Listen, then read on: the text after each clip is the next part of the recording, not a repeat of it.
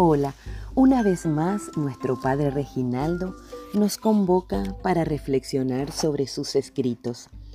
Y como en los episodios anteriores fuimos viendo cualidades, características de la mujer,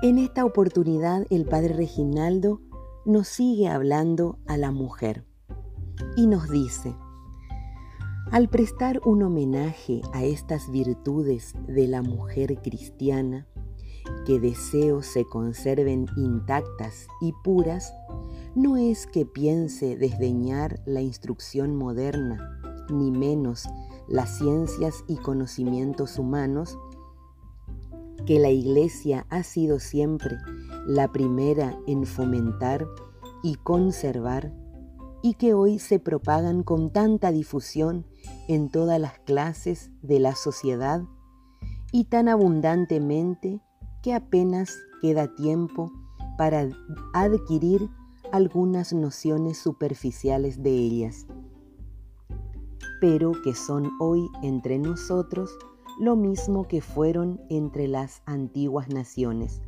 de una necesidad indispensable para mantener su posición en una buena sociedad y el aprecio y consideración que solo se dispensa a personas cultas e instruidas.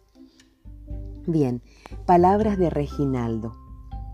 Me dice Reginaldo, me, me quedo reflexionando sobre esas palabras y, y me recuerda de lo importante de las virtudes de la mujer.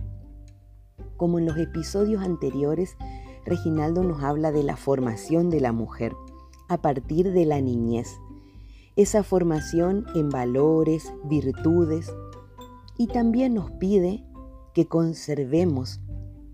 En este, en este episodio dice que deseo que conserven intactas, intactas, dice, esas virtudes cristianas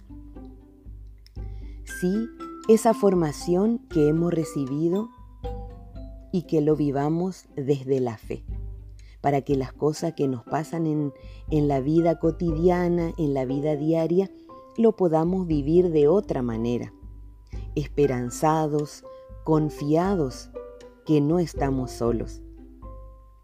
Y de ahí tiene valor nuestra formación, que no sea superficial nuestras, nuestras, nuestras convicciones, perdón, nuestras convicciones, esos valores que nosotros los fuimos haciendo carne desde niñas, que las cosas de la sociedad, las cosas del mundo, las cosas superficiales, eh, que no nos cambien.